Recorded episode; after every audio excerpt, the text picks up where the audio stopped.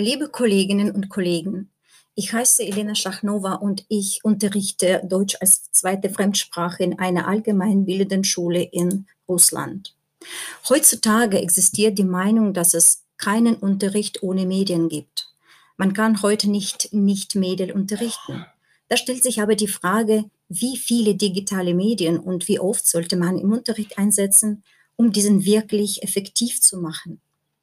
Ich verwende viele digitale Medien, Apps, Generatoren, Tools zur kollaborativen Arbeit, aber vorwiegend im Online-Unterricht oder als Hausaufgabe und weniger im Präsenzunterricht.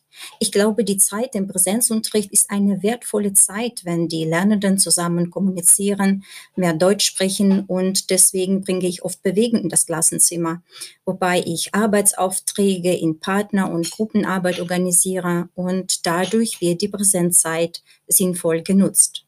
Zum Beispiel die Schüler bekommen die Hausaufgabe mit Padletboard oder Wiki, wo sie ihre Ideen sammeln oder Beiträge machen und im Unterricht können wir dann schnell und übersichtbar eine Diskussion führen und Meinungen zu den gesammelten Ideen austauschen, Fragen stellen, irgendwelche Aspekte vertiefen oder einfach gegenseitige Fehlerkorrektur machen.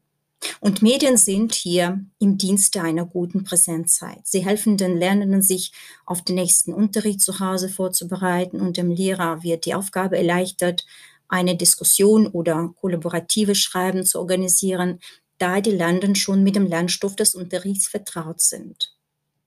Obwohl es manchmal zeitaufwendig ist, einige Aufgaben mit Apps oder Videos vorzubereiten, spart es wirklich wertvolle Zeit im Unterricht für Wiederholung des Lernstoffes oder für die Prüfung der Hausaufgaben. Also die Lernenden, die Lernenden sollen im Deutschunterricht mehr sprechen, so denke ich. Digitale Medien, Apps sind nur Werkzeuge, die den Unterricht unterstützen. Beim Einstieg zum Unterricht setze ich ab und zu verschiedene Apps und Generatoren, zum Beispiel Quizlet, wo man spielerisch Wörter üben oder wiederholen kann oder einen Wettbewerb organisieren kann, wobei die Schüler ihre Smartphones benutzen. Für einen guten Einstieg passen auch Wortwahl oder Rebusse, die Schüler zur Arbeit schnell aktiviert werden oder das Thema des Unterrichts erschließen können.